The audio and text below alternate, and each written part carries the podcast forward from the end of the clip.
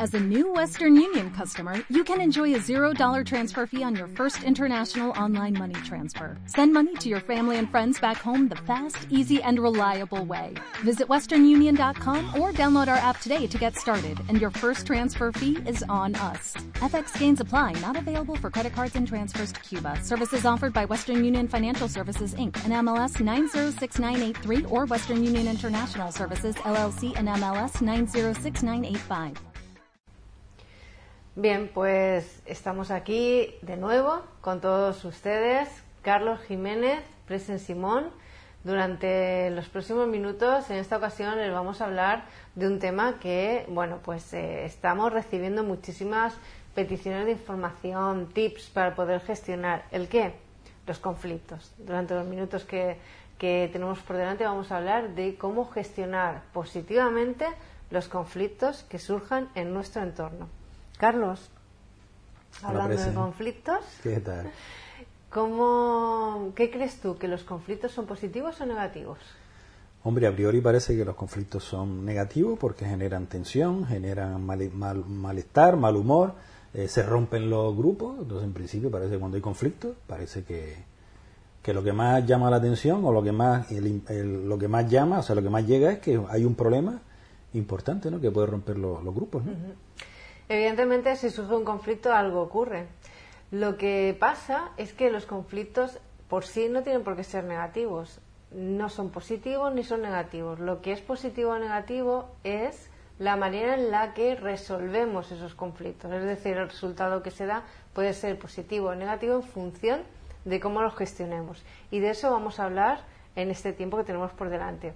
Porque habitualmente en los equipos de trabajo, que es con lo que nosotros trabajamos en las empresas, surgen conflictos, pero estos tips que habitualmente trabajamos con las empresas, lo vamos a trabajar ahora dónde, Carlos? Pues en principio, como estamos encerrados, pues en el ámbito familiar o en el ámbito de, la unidad de las personas que estén en el mismo sitio durante todo este tiempo que ya llevamos, que ya eso lo hemos superado, y el tiempo que, nos pueda quedar para, para el futuro. ¿no?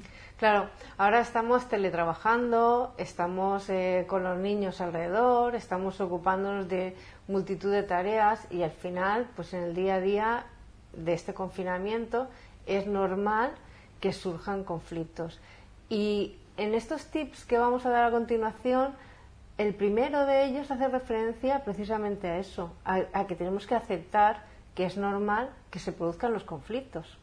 Pero a mí, ya ves tú, a mí hay un tema, un tema que me choca cuando estamos en familia, somos personas que se quieren, que, que están mucho tiempo juntos, y parece que el tema debería ser al revés, ¿no? O sea, cuando partimos de la base de que estás mucho tiempo con una persona, interactuando con esa persona, parece que la conoces más, no sé, las cosillas que hubo en el pasado, pues, en ya se arreglaron, no sé, es un poco lo que yo tengo tal, pero me da que, que no, ¿no? Que igual cuanto más tiempo estemos, igual más problemas pueden surgir. No, pero aquí se puede aplicar y en las empresas ocurre lo mismo, eso de que la confianza da asco. ¿Por qué? Pues porque al final conoces mucho a una persona, a tu compañero que ves todos los días, que bueno, que le lanzas la broma o que le saludas de una manera X, pero lo que ocurre es que no todos tenemos todos los días el mejor día que, eh, que podamos eh, querer, ¿no? Y a lo mejor yo ayer acepté de buen grado una broma porque me encontraba bien, mm, no, no encontraba ningún problema a mi alrededor, no tenía ninguna preocupación, pero hoy vine a casa y vine al trabajo y resulta que eh, no he dormido en toda la noche, o mi hijo ha estado enfermo, o he tenido una bronca con mi pareja. Obviamente yo llego al trabajo y no llego en las mismas condiciones, por tanto no voy a recibir de buen grado la broma que me hiciste ayer. y además creo que también es importante reseñar, digo, eh, que esas cositas que van que vamos sintiendo como que nos desagradan, si no las comentamos desde la asertividad, evidentemente, que entiendo que es algo que vas a comentar también, pues probablemente eso vaya quedando y vaya siendo lo típico, ¿no? Que hacemos una bola de un grano de arena, una montaña de un grano de arena, ¿no? Pero es que no, no es la montaña el grano de arena, es que son muchos granos, entiendo que se van sumando a esa, a esa eh, compartir espacios y tiempos con personas, que somos todas personas, y al final eso parece que va sumando, ¿no? Si no se trabaja bien esos pequeños desencuentros que son como micro conflictos que se van produciendo, ¿no? Claro, al final esas son, es la gota que derrama el vaso. Es decir, cuando todo está bien, no ocurre nada, mm, esa broma que, mm, bueno, eh, mañana a lo mejor me va a sentar mal, pero hoy me sienta bien, pues resulta que por ese cúmulo de cositas que vamos acumulando, mm. pues llega un momento que todo estalla. Entonces lo importante es reconocer que los conflictos se van a suceder, tratarlos como algo normal, nos gusten o no, están ahí, y lo importante es afrontarlos, hablarlo y sobre todo, como bien has dicho, con asertividad, que ahora hablamos un poquito de la asertividad. Entonces, bueno, para ir, para yo irme aclarando, el tema es los humanos, por nuestra naturaleza, mm, cuando convivimos, cuando mm, compartimos espacios con otras personas, lo normal es que se produzcan esos pequeños desencuentros y forma parte de la naturaleza humana. Y es lo que hay que asumir, que eso forma parte y lo que tendremos que tener en cuenta es sabiendo que esos conflictos se pueden gestionar, se pueden, perdón, se pueden presentar, cómo empezar a actuar sabiendo, repito, que eso se va a producir. Estoy, estoy en, el tema. Sí, sí, sí. Eh, primer paso, aceptar que forman parte, como bien has dicho, de nuestra existencia, que se pueden resolver positivamente, se pueden gestionar positivamente y sobre todo es muy muy importante a la hora de gestionar un conflicto que no demonicemos al otro. Es decir, a mí me puede molestar una actitud de Pepe. El problema es cuando yo intento resolver con Pepe esa, eso que me molesta, pero identifico la actitud que no me gusta de Pepe con Pepe. Por tanto, es muy difícil. Es decir, Pepe es una persona que es maravillosa, que me cae súper bien, pero hace algo que me molesta. Yo lo que tengo que abordar asertivamente con Pepe es ese hecho, ese acto que me molesta. Ese microconflicto que decimos, que es el que se va produciendo, que son pequeños detallitos que surgen en el día a día, que si alguien no carga la fotocopiadora, que si alguien se deja la luz encendida o se deja la luz apagada, que no le pone grapas a la grapadora, en fin, que he visto así aisladamente y dice, pues vaya tontería, ¿no? Pero es que lo que decíamos antes, ¿no? Esos microconflictos se pueden traducir luego en esa montaña cuando todos esos microconflictos convergen, ¿no? Y están todos juntos y ahí es donde se produce, entiendo, realmente el problema, Claro. Entonces, bien has dicho, problema.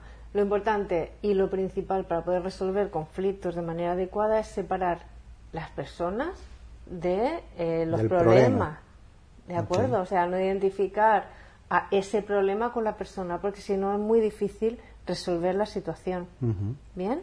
Es como cuando un niño eh, estamos habituados a hablar con hablar a los niños y asignarles una eh, conducta que no nos gusta con ellos mismos. Pepe, ahora Pepe es un niño y su habitación está hiper desordenada.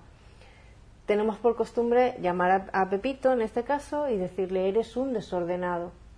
Estamos identificando su conducta con Pepito. Por tanto, Pepito crece pensando que es un desordenado. Lo mismo que se dice un niño, eres un gamberro, eres un malcriado, se le dice continuamente y al final la etiqueta que nosotros mismos le ponemos es lo que al final el niño incorpora como parte de su ser y se comporta de esa manera. Correcto. Es más fácil decirle a Pepito que esa conducta no es correcta, que tiene desordenada la habitación y que por favor ordene su habitación.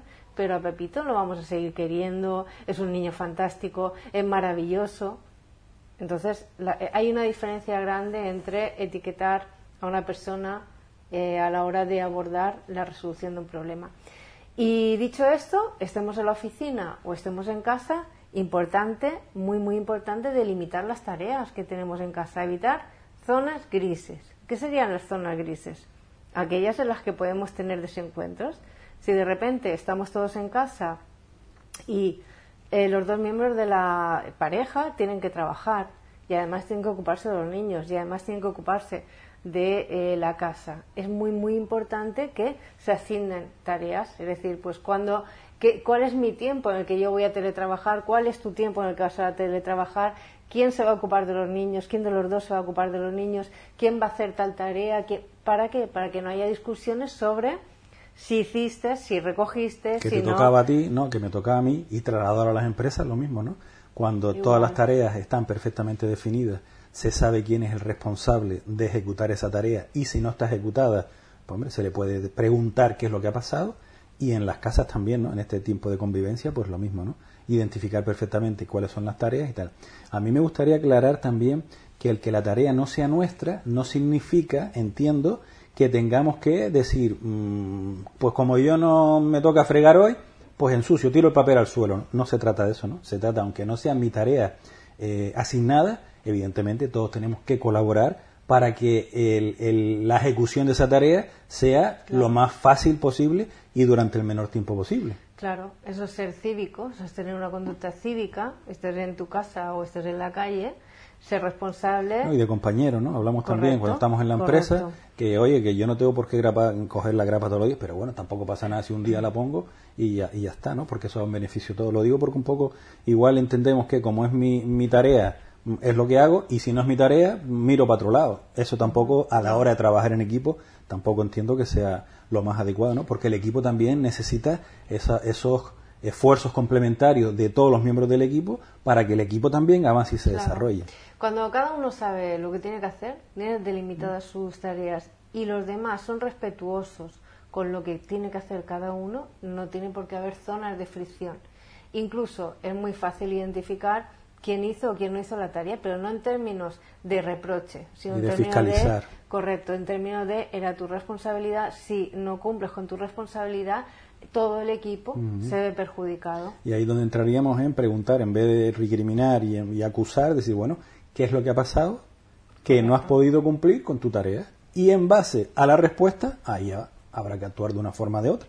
Pero antes de decir eres un desastre, eres un desordenado, no ayuda, preguntamos, ¿no? oye, que es una forma, entiendo, también de evitar que esos microconflictos se vayan produciendo, ¿no? Preguntamos, oye, tú tenías asignado hacer esto a, las 10, me lo tienes que entregar. ¿Qué pasó, hombre? ¿Por qué no me lo has entregado? Y sobre eso ya, en función de la información que recibamos, podamos ir actuando.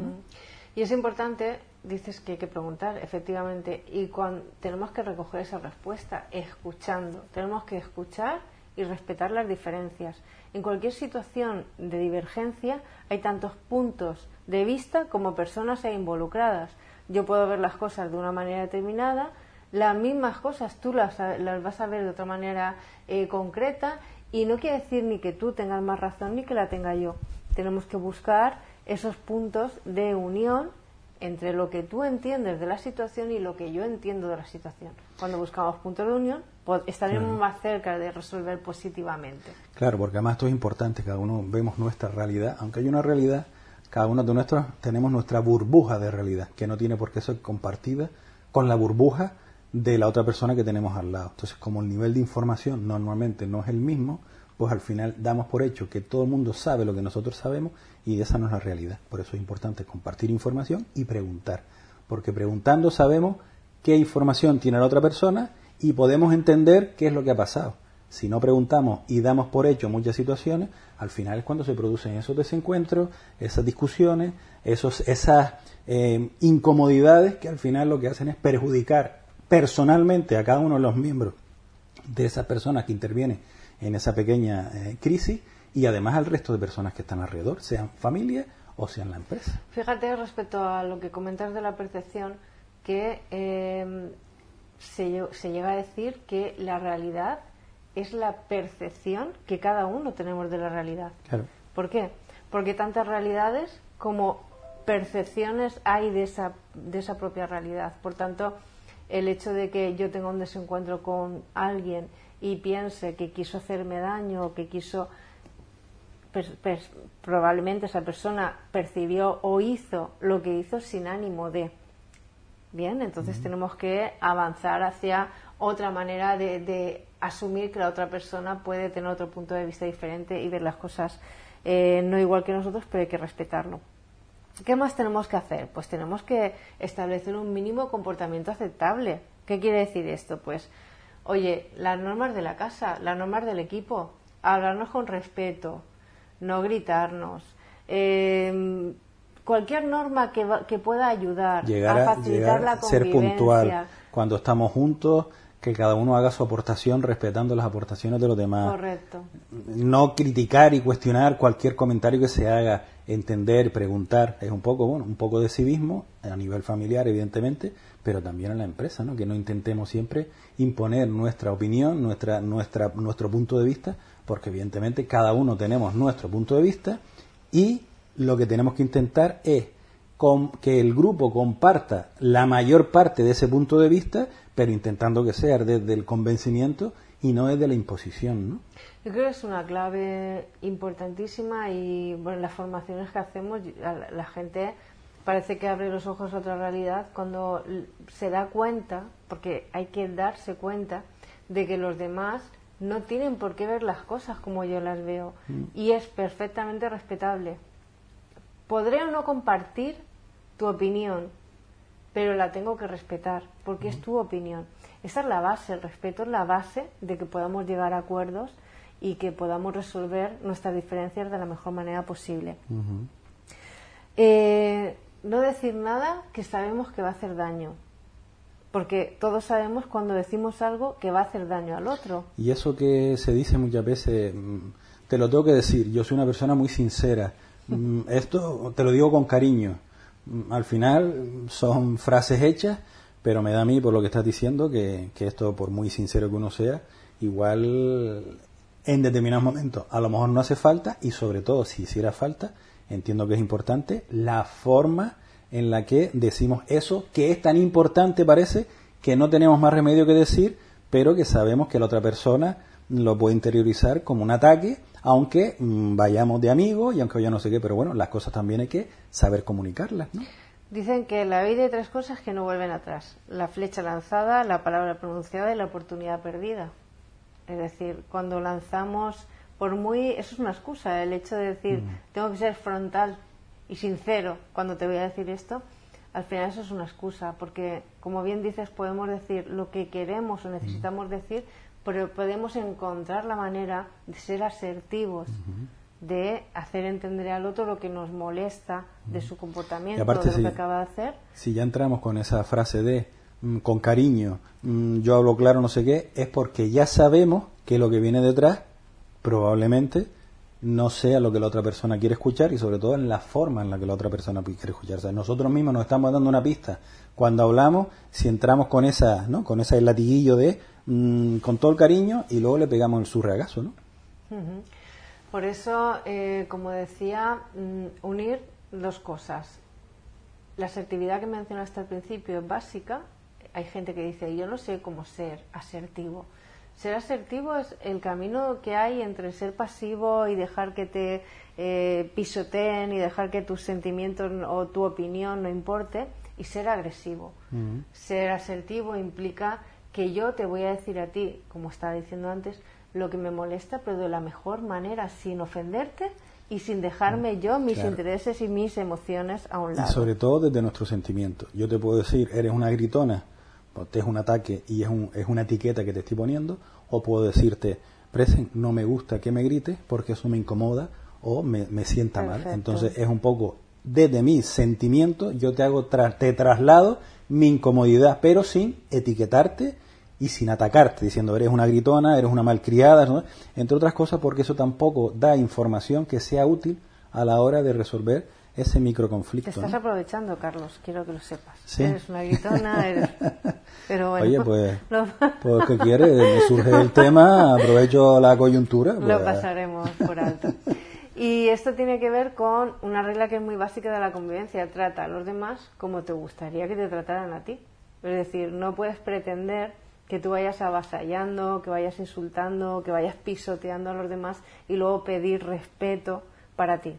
Por tanto, tal cual tú trates a los demás, probablemente tengas la respuesta del otro. No porque quieras, sino porque es la manera en la que eh, la gente entiende que tú te comunicas.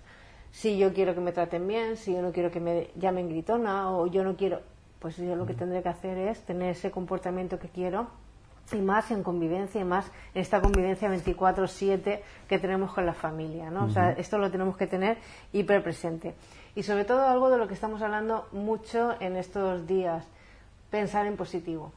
Parece, eh, hay voces discrepantes que dicen, bueno, ¿cómo vamos a pensar en positivo en esta situación que estamos viviendo?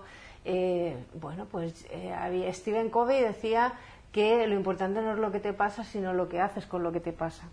Puedes vivir en una burbuja que sea tu cárcel, yo la imagino ahora, la puedo imaginar una burbuja llena de barrotes, o puedes tener una burbuja pues con un jardín, con tus flores, con tus libros. y flexible además, ¿no? Que esa burbuja no tenga siempre la misma forma, en función de cómo tú te encuentres, de cómo lo, lo que vas recibiendo desde fuera, pues esa burbuja también se puede ir adaptando, pues mira, esta es la situación, ¿no? Pero yo creo que aquí también la clave es pensar que el otro nos dice o hace las cosas por molestarnos, ¿no? Pienso que si partimos de que no es así, yo creo que también hay muchos muchos microconflictos que probablemente no, no se produzcan, ¿no? Desde esa burbuja que yo tengo, donde yo pienso que yo soy el que tengo la razón, yo soy el que tengo que decir, yo soy, mi, mi palabra es la última porque yo soy el que tiene más experiencia, lo que sea.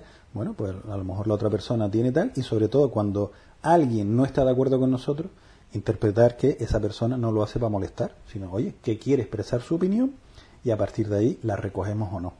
Me gustaría también, mm, aprovechando e, esto que estamos hablando, porque si no parece que las empresas, sobre todo a nivel empresarial, se van a convertir en una, en una especie de asamblea donde hay votaciones y tal. No estamos hablando de eso. Estamos hablando de que cuando hay una dirección, una instrucción de la dirección de la empresa, del gerente, el jefe de equipo, de equipo, hay que cumplirla. Porque para eso es el jefe de equipo. Ahora bien, dentro de esa situación de mm, directiva, ¿no? De esto es lo que hay que hacer así, luego está el cómo se implementa, el cómo se transmite esa información, etcétera, etcétera. O sea, aquí estamos hablando de en el trabajo y en el día a día nos podemos encontrar con situaciones donde van a haber discrepancias dentro de la dinámica, la directrices y el el orden jerárquico que tenga cada empresa, que cada empresa podrá tener lo suyo. Pero un poco lo digo porque a lo mejor parece que estamos transmitiendo que no, que bueno, que hay que, antes de tomar cualquier decisión, hay que hablar con todo el mundo, votación a mano alzada. No, no, no estamos diciendo eso. Estamos diciendo, hay una normativa que hay que cumplir. Y cuando se presenta, en base a ejecutar esa dirección, se presenta algún micro conflicto, es donde tenemos que actuar previendo si podemos con todo lo que lo que has estado comentando para que ese conflicto, ese microconflicto no se produzca, ¿no? Pero fíjate que la mayoría de cosas que hemos comentado tienen que ver con nosotros como personas, como seres individuales. Tú has dicho eh, hay muchos conflictos, microconflictos que podrían evitarse si yo no pensara que el otro es A, B o C. Eh, a mí me gusta, hay algo muy gráfico que me gusta siempre explicar y es eh, que es importante cuando tenemos relación de mucho tiempo con alguien es más complicado hacer esto, pero yo invito a hacer un ejercicio de pensar que cada persona con la que te vas a encontrar en tu vida, en tu entorno, es eh, como si fuera un lienzo en blanco. Es decir, evitar, para, para que no tengamos conflictos, evitar los prejuicios, evitar esos pensamientos que nos vienen en un nanosegundo cuando estamos con otra persona y que nos condicionan cómo nos vamos a relacionar con ella. Estamos hablando no desde el ámbito de eh, llamar a la em, a la rebelión, ¿no? Estamos hablando desde, desde lo que puede hacer cada uno. Y lo que puede hacer cada uno es pensar que el otro o la otra, si hoy me miró de aquella manera o no me contestó como yo quería, igual es que el otro o la otra ha tenido alguna situación o algún problema X que le hace que no esté de la mejor manera posible, pero que no va conmigo, no somos el ombligo del mundo. Y sobre todo no entender que esa persona lo ha hecho para molestar, no sé qué, tendrá su problemática y lo que decíamos antes, pregúntale. ¿Te parece, Presen, que hagamos un resumen para que todas las personas que nos estén viendo dicen, oye, a ver, muy bien, pero bueno, exactamente, mm, para que mi relación familiar y para que mi relación empresarial no salga perjudicada, por favor, mm, cuatro, cinco, seis puntos que me resulten a mí fáciles de implementar o por lo menos ser consciente a partir de ahora que todo eso influye y a partir de ahí podemos caminar mejor. Influye, como hemos dicho, aceptar que los conflictos existen, son, parte, natural de las relaciones mm. y de hecho los grandes cambios sociales que ha habido en la historia se han producido a través de un conflicto. Vale, punto uno, aceptar que eso es normal que se produzca en cualquier relación entre dos personas. Mm. Utiliza estrategias para prevenir los conflictos, como hablábamos antes, pues evitar esas zonas grises de actividades que tenemos que hacer, estipular que tiene Punto dos, entonces, cada uno tiene que tener perfectamente definido cuáles son sus tareas y sus funciones, con la flexibilidad necesaria para que el conjunto familiar o, empresarial no salga perjudicada, porque si no parece que hacemos cosas estancas, ¿no? O sea, punto uno, entender que los conflictos se pueden producir. Punto dos, que cada uno asuma su parte de trabajo, de responsabilidad dentro del conjunto. Como tercer punto, cuando surge la discrepancia, entender que tenemos que escuchar al otro, respetar las diferencias y sobre todo buscar puntos de encuentro, no aquello que nos separa, que nos une. Pues esos puntos de encuentro son los que nos van a ayudar Buscar puntos de encuentro teniendo claro que los conflictos se van a producir. Establecer esas normas, cuál es el mínimo comportamiento aceptable que vamos a, asumir, ¿no? Eh, pues eh, el respetar al otro, el no gritar, el bueno, pues ese Normas de funcionamiento. Correcto. Para que todo el mundo las tenga claras y en base a eso no se produzcan esas discrepancias por falta de información. No digas cosas que hacen daño, ni siquiera amparándote en que eres frontal y directo y que tú eres así. Eso es una excusa. Hay que ser asertivo a la hora de eh, hacer siempre comentarios en plan de construcción, construcción y en plan de ayudar. Evitando, por supuesto, las críticas destructivas. por supuesto, que no ayudan en nada. En nada. Tratar a los demás como te gustaría que te trataran a ti, sobre todo ser muy, muy positivo en cualquier circunstancia, buscar ese lado positivo, ese lado amable que nos va a ayudar a encontrar el camino. Si nos obcecamos en lo negativo, en ese foco, en ese túnel, en esa visión de túnel, no vamos a encontrar la salida. Última frase que doy, el conflicto cuando se maneja correctamente fortalece. Es una frase de Benjamin Watson y es una pura realidad. Es decir, vamos a manejar positivamente los conflictos y eso nos va a hacer crecer y enriquecer las relaciones. Muy bien. Pues hasta aquí, amigos, hasta aquí hemos llegado. Eh, ya saben, el conflicto forma parte de, de, los humanos, de las personas, y el cómo mm, afrontemos ese conflicto va a hacer que la, nuestra relación empeore o nuestra relación mejore. Se trata de, con todos estos tips que les hemos dado esta tarde, cuando se produzcan esos microconflictos, resolverlos lo más rápido posible para que no se conviertan en esa montaña a base de ir sumando pequeños granitos. Nos vemos y nos escuchamos en la próxima pildorita formativa